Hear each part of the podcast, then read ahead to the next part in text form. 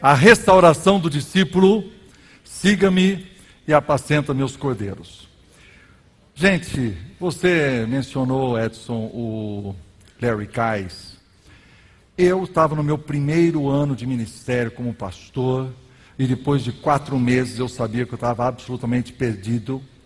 E eu ouvi falar desse sujeito chamado Lourenço Cais, em São Paulo. Eu saí do interior aqui de um bairro de Atibaia, bati em São Paulo, peguei um outro ônibus, fui até a Cepal e ele encontrou, se encontrou comigo durante uma hora. E ele me deu duas ou três informações que eu usei para o resto da vida sobre como gastar tempo com as pessoas individualmente e ajudá-las a crescer rumo à maturidade cristã. Eu gostei tanto que eu marquei um segundo. E nós tivemos o segundo encontro umas duas semanas depois. E foi toda essa influência que aquele homem teve na minha vida. A partir dali, eu desenvolvi, dos textos que ele me deu, um conceito de que discipular é fazer duas coisas: é estar com o discípulo e dar uma tarefa para ele fazer. Porque Jesus disse que ele chamou os doze para estarem com ele e para enviá-los a pregar.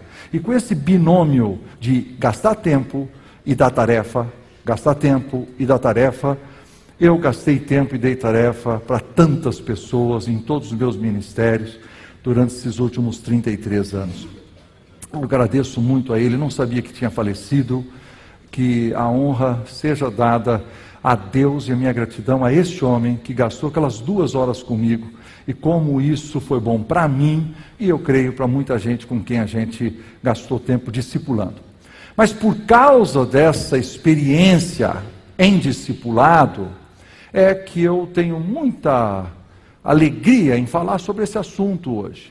Porque nós começamos o nosso evento falando da prioridade do discípulo. Siga-me e acharás vida. Depois, a exclusividade. Ouça somente a minha voz. Depois, a escola. Siga-me e aprendei de mim, que sou manso e humilde de coração. Depois, a tarefa. Ser pescador de homens. Hoje de manhã, a recompensa do discípulo. Siga-me e terás tesouro e honra. E para terminar, então, vamos falar sobre a restauração do discípulo, porque o discípulo também cai, o discípulo também se cansa, e nós precisamos que Deus nos levante, nos restaura, e Deus faz isso. E meu texto conhecido de todos é João, capítulo 21. Versículos, vou apenas ler os versículos 1 a 3, onde diz assim: que Jesus tornou a se manifestar aos discípulos junto ao mar de Tiberíades e foi assim que ele se manifestou. Estavam juntos Simão Pedro, Tomé, chamado Dídimo, Natanael, que era de Caná da Galileia, os filhos de Zebedeu e mais dois dos seus discípulos. Disse-lhes Pedro: Vou pescar. Disseram-lhe os outros: Também nós vamos contigo. E entraram no barco e naquela noite nada apanharam. Segue aquela história: Jesus aparece na, na praia, tem aquela pesca maravilhosa, ele faz o, a, o pão e o peixinho e chama eles para comer, e tem aquela roda, e aí todo mundo está em silêncio, e aí ele, chegamos no versículo 15. Depois de terem comido, perguntou Jesus a Simão Pedro, filho de João, eh, perguntou a, a, a Simão Pedro: Simão, filho de João, Amas-me mais do que estes outros? Ele respondeu: Sim, Senhor. Tu sabes que eu te amo. E ele disse: Apacenta os meus cordeiros. Tornou a perguntar-lhe pela segunda vez: Simão, filho de João, tu me amas?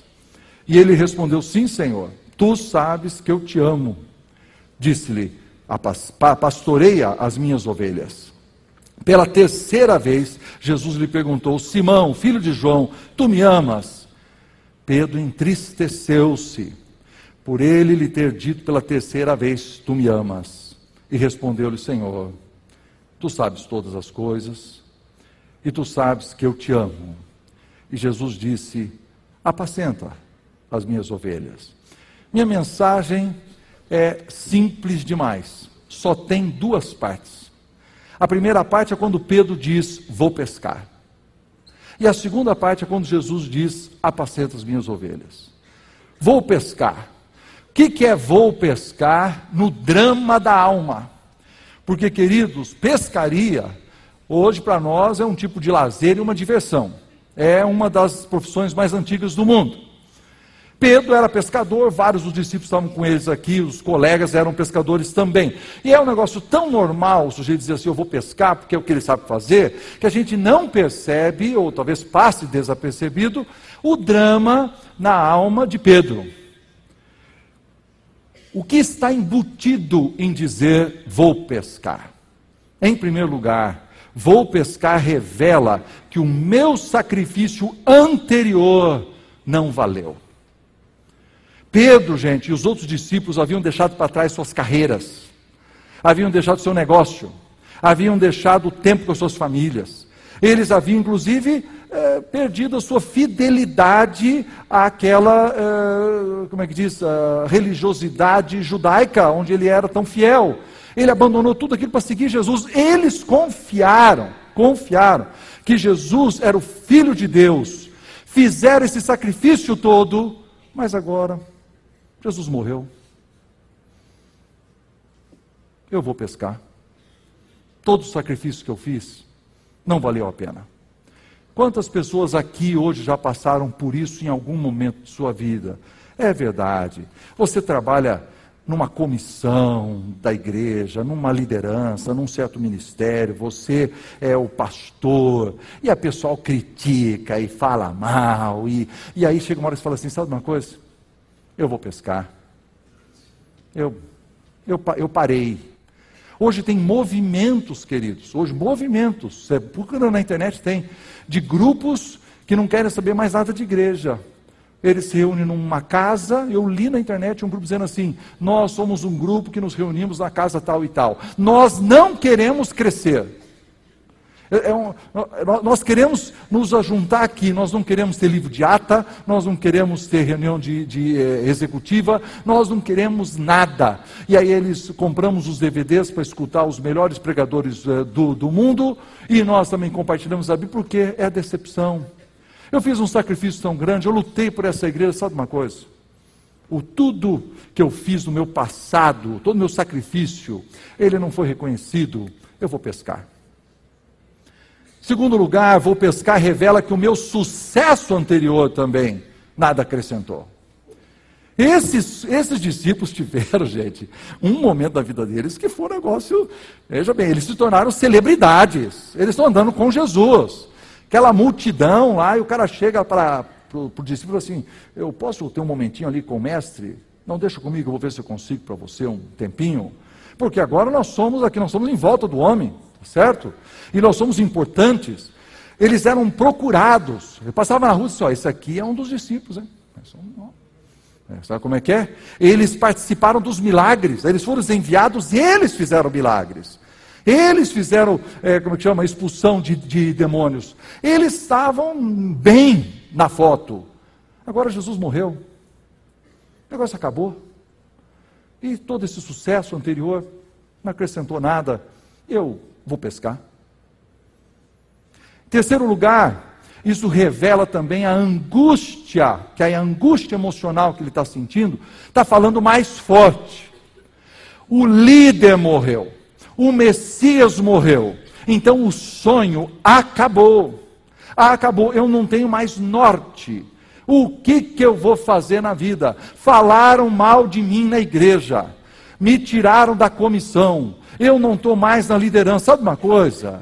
Eu estou fora e eu não tenho projeto. Eu não sei o que eu vou fazer. O que, que eu vou fazer da vida? Gente, vocês não conseguem imaginar que Pedro é um tipo de morto ou semi-morto é, ambulante. Ele está andando, mas ele está morto, ele é atormentado por culpa, ele está frustrado, ele tem essa, essa derrota que ele passou em negar Jesus, parece irremediável, não tem remédio. Esse camarada está meio hipnotizado, com o olhão parado assim. E ele está pensando, de repente ele fala assim: sabe uma coisa? Eu vou pescar. Ele está com a cabeça vazia, perdeu aquela lucidez. Agora é mais profundo, hein? Jesus já havia ressuscitado. E se você ler no capítulo 20, ele já havia se apresentado vivo para Maria Madalena e duas vezes para os discípulos. Pedro já havia visto Jesus vivo, mas a cabeça dele não mudou. Você vê que a depressão, a carga emocional era tão forte que ele viu Jesus. Pois é, Jesus apareceu, né? É, então. Puxa, bacana, hein? Deus é bom. Vou pescar. Percebeu como é que é? Você percebeu como não resolveu? Não resolveu. A angústia emocional causada por aquele trauma que ele teve quando ele vacilou né, em, não ser firme do lado de, de Cristo, é tão forte na vida dele que nem ver o Cristo ressurreto mudou a cabeça dele. Ele não consegue sonhar com um futuro, ele está sufocado pelo passado. E sabe o que, que ele faz? Ele volta para o mar de Tiberíades, que aí seria assim uma quase um, um, um déjà vu, né? ele, ele volta para o lugar aonde Jesus encontrou ele pela primeira vez. E o pessoal fala assim: ah, eu vou com você. E eles estão lá na praia. Você já imaginou como é que era o negócio? Estão na praia, vou pescar. Puxa, foi aqui que Jesus chamou a gente, bacana, hein? Tira uma foto, entendeu? É, mas é muito, é muito para baixo, é muito down. Nós, nós estamos, nós fazemos isso quantas vezes, queridos? Quando a gente passa por tipo de trauma parecido, que a gente fala, ah, vou voltar para a minha rotina, vou voltar para aquilo que eu estou acostumado. Olha, eu vou ficar aqui na minha casa, olha, não vou mais no culto da manhã, só vou no culto da noite, de vez em quando. Meio da semana, então, nem pensar. Eu, eu vou diminuir, eu não me envolvo mais, não, não vou dar opinião. Se tiver uma reunião, até vou, sento lá atrás, fico olhando. Né? Aí, o que, que estão decidindo? Aí tem uma assembleia, está decidindo coisa, tá, tá, tá. Pois é, então. E o que, que você está fazendo? Nada, eu estou pescando. Como é que é? Não, mas isso existe. Isso existe na sua vida, existe na minha vida. Existe. A gente se cansa. Na verdade, existe um quarto significado. Vou pescar revela que eu não me importo mais, nem de influenciar negativamente. Pedro era um líder. Pedro fala assim: vou pescar. Imediatamente os outros sete falam assim: nós vamos com você. E ele não está nem aí. Eu estou para baixo, estou influenciando o pessoal a ir para baixo, esse pessoal que pensem o que quiserem. Se eles desanimarem também, eu não estou nem aí. Eu parei de ser líder. Eu parei, e, os, e os outros que estão vindo assim, não. Se Pedro, que é o Pedro, Pedro é o cara que estava dirigindo a gente até agora. Se ele vai pescar, ele deve saber o que ele está fazendo. Então nós vamos com ele. Ou ele não sabe o que ele está fazendo, mas nós também não sabemos, então nós vamos com ele. Ou ele não sabe o que está fazendo e nós não temos opção. Qual é o outro cara? Não existe outro cara. Nós vamos pescar também. Não, então vamos, fecha. Fecha o ministério. Fecha o ministério. Fecha a igreja. Fecha a minha participação. Eu estou fora. Eu estou para baixo. E o que, que os outros pensam? Não estou nem aí. Se me seguirem nessa minha depressão, não tem problema. Por último, vou pescar revela também cansaço espiritual. Eu vou dizer uma coisa aqui, ó. O que Pedro fez foi errado. Então, consequência do que ele fez, é, ele precisava se arrepender, porque foi um pecado, entende? Mas cansaço espiritual é diferente. Diz a Bíblia assim, ó: a seu tempo ceifaremos, se não desfalecemos. A Bíblia diz: Não vos fatigueis, desmaiando em vossas almas. E aquele texto de Gálatas 6,9: Não nos cansemos de fazer o bem. O que, que é isso, gente? É que a gente cansa de fazer o bem. O cansaço de fazer o bem. Chegamos ao ponto assim: ó, nós não queremos fazer o bem. É, não queremos fazer o que é bom. Nós queremos fazer só o que é mais ou menos. Nós empurramos a vida com a barriga. Perdemos a vontade de viver. Um grande homem, um cristão do passado, chamado Oswald Chambers, no seu livro Esgotamento Espiritual, ele disse o seguinte: esgotamento espiritual não acontece por causa do pecado, mas por causa do serviço. O sujeito trabalha tanto. Olha a vida de todos vocês nas suas igrejas, todos nós. A gente levanta, a gente carrega o banco, A gente empurra, a gente encoraja, a gente controla, a gente contorna, a gente é, ergue. A gente cuida do sujeito que está desanimado, a gente diminui o sujeito que está orgulhoso. Nós tratamos com gente, nós alcançamos, nós curamos, nós choramos, nós consolamos, discipulamos, amamos, servimos. Eles metem o pau em nós, estou cansado. Eu estou cansado, eu não aguento mais. E esse esgotamento espiritual chega a, a acabar com a nossa alma. Alguns psiquiatras falam num negócio chamado Cansaço crônico, só vou ler a lista das sete características. Desvitalização energética do corpo e mente, sonolência constante mesmo depois do descanso ou férias, confusão mental e falha de memória, falta de concentração, irritabilidade, desânimo excessivo e apatia e diminuição da capacidade produtiva. Eu quero dizer uma palavra para os meus amigos, colegas, pastores que estão aqui, quase 100 pessoas. Queridos, eu sei que você é um herói. Eu sei que você é acordado de madrugada, quando eles chamam, e que no mesmo dia você precisa fazer um casamento, o um enterro, você precisa chorar com os que choram, você precisa alegar com os que alegram, você precisa passar ali e fazer uma festa de aniversário, aí tem que discipular, aí tem que confrontar alguém, vara à noite, no outro dia tem que disciplinar alguém. Eu não sei como que nós conseguimos manter a nossa é, saúde mental e nós então, nessa luta, nos tornamos pessoas especiais para o nosso Senhor Jesus. E a minha palavra para todos os demais é: cuidem do seu pastor, zelem por ele, ele cuida de, de você. E a Bíblia diz para você ser submisso, amá-lo, segui-lo, para o bem da sua alma. Porque não aproveita, diz lá em Hebreus, não aproveita, não aproveito para você, se ele chegar ao ponto de desistir. Pronto, terminei meu primeiro ponto. Aí eu achei que estava sério demais. Então eu fiz uma série de histórias. Gente, eu estou no ministério há 30 e poucos anos e tem uma série de histórias. Se você sentar perto de mim, a gente conta um monte de história. E eu tenho uma lista de historinha aqui, todas elas mais ou menos engraçadas ou tristes, que falam sobre como que igreja, como que o ambiente religioso muitas vezes nos desanima. Porque tem os caras que vêm conversar com a gente. Por exemplo, tem aquele cara que é o chamado presbítero controle remoto. O presbítero controle remoto é o seguinte: você é o pastor e ele fica com controle remoto aqui tentando te controlar. Uma vez um deles chegou mim e falou assim: Pastor, é o seguinte, eu não estou dando dízimo para ver o que, que o senhor vai fazer quando acabar o dinheiro. Aí eu, cheio do Espírito, falei assim: e Deus está segurando a bênção para ver o que você vai fazer quando ficar sem ela. É um negócio. Negócio assim, cheio do espírito mesmo. Sabe como é que é? Tem aquela ovelha, é ovelha que é meio, é meio pavão, entendeu? É líder da igreja, é rico, é orgulhoso. Nem todo rico é orgulhoso, mas esse era rico, orgulhoso, intragável. Aí chega na porta da igreja assim, e fala assim: Pastor, por favor. Sim, pois não. Olha, a igreja está crescendo, viu? Estou vendo. Está crescendo.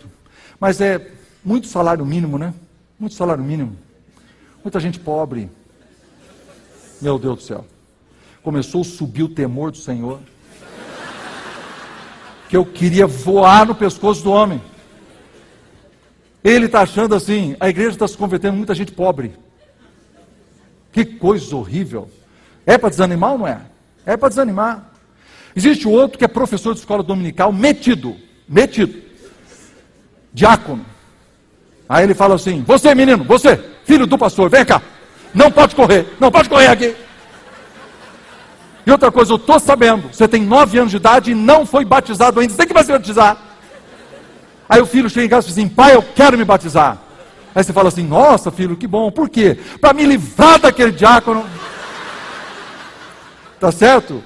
E aí então, ele mexeu com a minha família, ele mexeu com a minha família, ele mexeu comigo, gente. Aí sobe o negócio, sobe o negócio, eu estou com vontade de citar aquele texto, São Plebeu 1.1, que diz: O senhor não se meta com a minha família, que eu não rogo uma praga sobre a sua. Entendeu como é que é? Tem o diácono, tem o diácono que é cachorro perdigueiro. Cachorro perdigueiro, ele está sempre cheirando onde é que está o erro. Ele entra assim, fala, tem uma coisa errada aqui, tem uma coisa errada.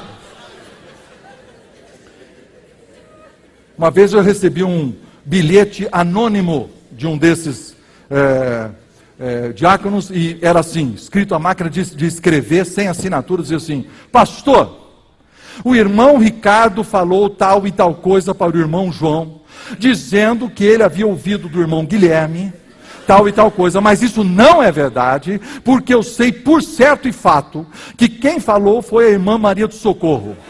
Mas, pastor, eu acho isso uma hipocrisia desgraçada. O senhor devia acabar com essa maledicência, porque tem gente falando mal dos outros. Assinado anônimo.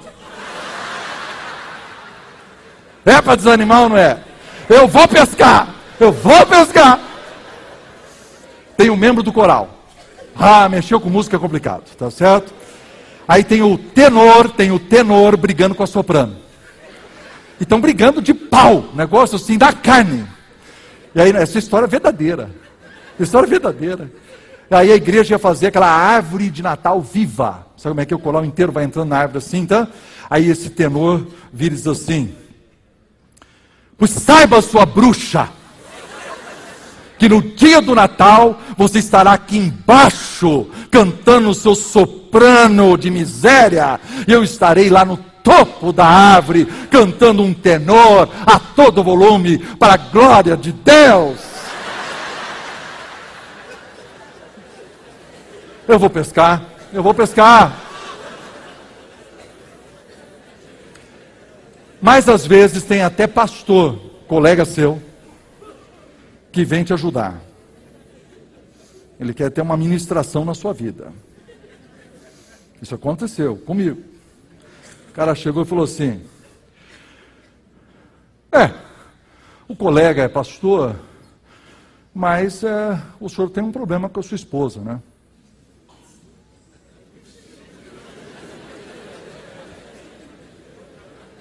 Eu falei, como assim? Não, porque ela usa bermuda. Aí eu não podia perder aquele momento pedagógico, né? Eu falei, ah, o senhor está pensando naquele texto, né, que diz que o homem não usa roupa de mulher, nem a mulher roupa de homem. Isso. O senhor sabe que quando Moisés escreveu aquele texto, ele usava saia? O cara abriu um olho desse tamanho assim. Eu falei, tem mais uma coisa, eu estou olhando aqui a casa do senhor, porque eu estava na, na, casa dele. O senhor tem banheiro aqui, né? Tem banheiro. Não, claro, tem. O senhor está precisando? Não, não estou precisando. O senhor está desobedecendo a Bíblia. Como assim? Porque a Bíblia diz: quando andares no deserto, tem um pedaço de pau na mão. Faz um buraco na areia, a necessidade lá cobre. Ter banheiro está errado, o senhor tem que fazer lá fora na rua. Aí ele. Aí eu falei assim, ah, porque o senhor, eu falei, o senhor é daquele assim que quer obedecer a Bíblia, né? Quer obedecer a Bíblia. Eu falei, lógico que quero obedecer a Bíblia. Então, quantos animais que o senhor mata e põe o sangue no chifre do altar? Eu falei, não, mas esse pedaço não. Ah, então tem um pedaço que não? Não, aquele dia, gente, eu estava com a espiritualidade ao pé, estava bom demais. Essas coisas acontecem na vida da gente, e aí a gente ri. E se abrir o microfone aqui tem mais história, né? Mas é por isso que muitos de nós decidimos ir pescar. E chutamos o balde.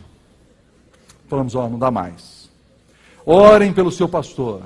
Ele é um herói. Mas, graças a Deus, tem uma segunda parte essa mensagem. Jesus agora se encontra na praia. Imagina a situação. Os discípulos estão lá no barco, pescam, chegam. Quando eles chegam, eles estão. Eu acho que é Jesus. É, é Jesus ou não é Jesus? É Jesus. Não, Jesus. Pergunta para ele se é Jesus. Não, eu não vou perguntar nada. Fica quieto. Cala a boca. Cala a boca. Senta em volta do fogo. Vamos comer. Pão, pão, peixe, pão, peixe. Acabou a comida. Aquele silêncio. Todo mundo quieto. O homem vai falar. O que, que ele vai falar? Ele vai dar uma chinelada em nós. Bom, nós todo mundo fugiu. Agora nós viemos pescar. O, nós, nós, nós desistimos.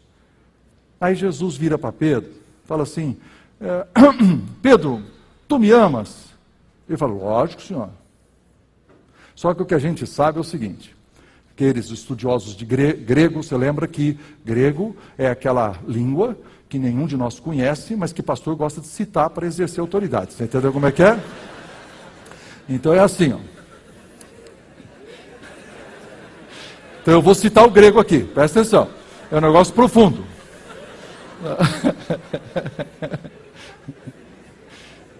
Uma vez eu vi um sujeito falando do grego, do grego, do grego, falou assim: no grego, queridos, no grego, quando a Bíblia diz que eles iam de casa em casa, no grego é muito mais profundo. No grego é de casa em casa. Aí eu.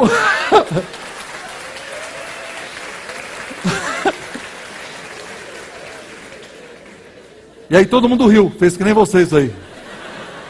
Aí ele falou: vocês estão brincando comigo, né? Sabe o que é? O problema é que no grego eles iam de casa em casa e em português nós não vamos.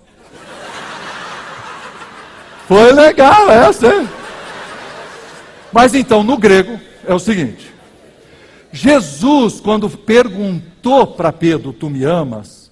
Ele usou essa palavra, ágape, que é esse amor que revela esse amor de Deus por nós, né? Mas Pedro, quando respondeu sim, eu te amo, ele usou a palavra é, filéu, que significa eu gosto do Senhor. Então dá uma olhada. Jesus vira e diz assim: Pedro, tu me amas. Pedro diz: Sim, Senhor, eu gosto do Senhor. Passa um tempo. Pedro, tu me amas? Sim, Senhor, eu gosto do Senhor. Pedro, tu me amas? E aí diz: Pedro se entristeceu dele ter perguntado a terceira vez. Então você está imaginando agora que Pedro vai dar uma mudada, né? Fala assim: Senhor, tu sabes todas as coisas e tu sabes que eu amo o Senhor. Mas não é isso que ele diz. Diz: Senhor, tu sabes todas as coisas e tu sabes que eu gosto. Eu, eu, eu só gosto. O senhor sabe, eu acabei de negar o senhor três vezes. Que tristeza, Senhor. Eu estou chegando desse jeito, ó. Eu acabei de pescar, estou pescando aqui. Eu saí do, do ministério, eu desisti, Senhor, eu estou mal. Mas eu, eu gosto. Dá para me aceitar só gostando? E qual é a resposta de Jesus? Sim, apacenta minhas ovelhas, apacenta meus cordeiros. Essa é a mensagem da restauração do discípulo. Ele desanimou, mas ele recebe a oportunidade de continuar servindo e cuidando das ovelhas, mesmo que ele não seja, tenha aquele grande amor. Então, o que, que é apacenta as ovelhas? Apacenta as ovelhas é que Deus lhe deu o perdão total. Perdão total de qualquer coisa do seu passado. No meu primeiro ministério, Igreja Evangélica de Maracanã, num bairro perto da Palavra da Vida, ali em é, Atibaia. Queridos, eu, eu, eu era terrível, eu era terrível. Ah, primeiro sermão que eu preguei na igreja era por que devemos mudar tudo.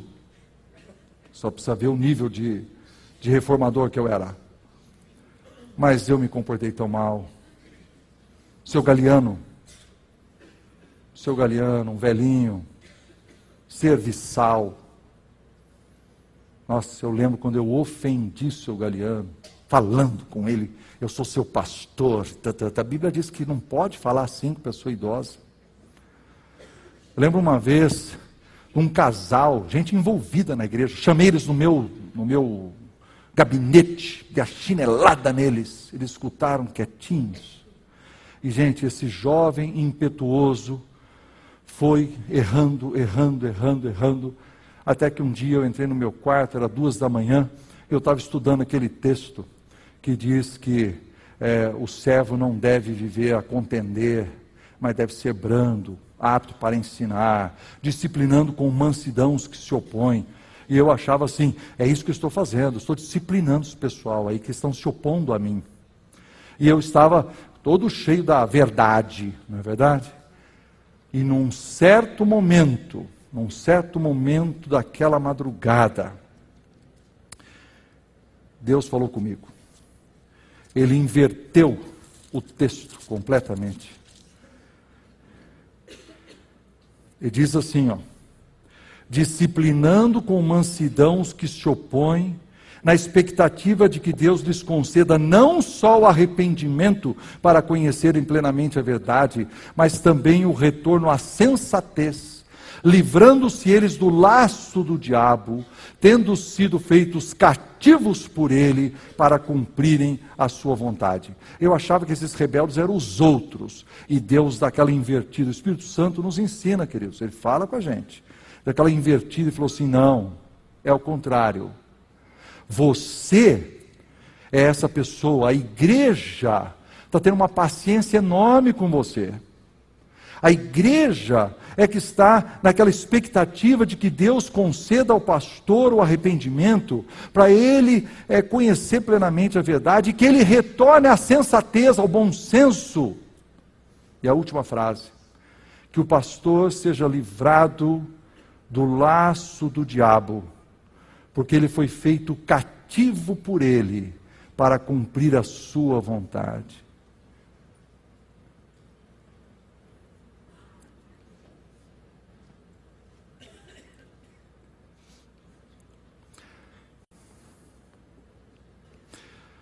Cativo por causa do orgulho, queridos para fazer a vontade do diabo na igreja que é de Deus.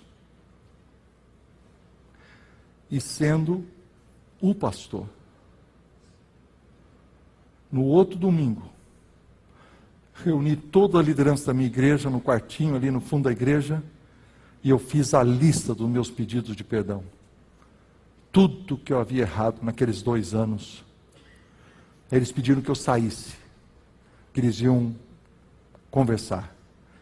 Eu saí e lá no templo, sozinho, sentado naquele banco, esperando a decisão, eu disse: acabou para mim, eu vou pescar. Mas eles saíram, me abraçaram e eles me perdoaram, queridos. Gente, apacenta meus cordeiros, revela que há um perdão total, no caso de Deus e até dos homens, para nos manter no ministério apacentando gente. Em segundo lugar, apacenta meus cordeiros revela a restauração da minha vida, para ela ser frutífera. Vou chamar essa moça de Cecília, não é o nome verdadeiro dela. Cecília uma vez brigou com o pai dela. Isso é um fato verdadeiro, aconteceu na, no meu pastorado. E aí ela brigou, o pai mandou ela para o quarto, ela foi para o quarto, era uma menina de 15 anos, de 16 anos mais ou menos. E aí, quando ela chorou muito no quarto, mas ela reconheceu que ela errou. Então, no outro dia de manhã, ela levantou queria pedir desculpa para o pai. Então, ela levantou assim: Mãe, cadê o pai? Não, o pai já saiu. Ah, tá bom. Ela foi para a escola, voltou. Mãe, cadê o pai? O pai ainda não chegou. De noite, mãe, cadê o pai? Não sei, alguma coisa aconteceu, o pai não chegou. E o pai não chegou aquele dia. E o pai não chegou no outro dia. E o pai não chegou no terceiro dia. Começaram a procurar nos hospitais. Depois começaram a procurar nos necrotérios. E depois eles descobriram que o pai realmente havia abandonado a família totalmente. Essa menina, erroneamente, achou que ela era a culpada do pai ter saído de casa. Aquilo marcou ela tão profundamente mas nós não sabíamos ela, mas ela se tornou uma menina triste, ombros encurvados para cima. Ela olhava para você assim, era um sorriso triste. Essa moça, ela ela era crente.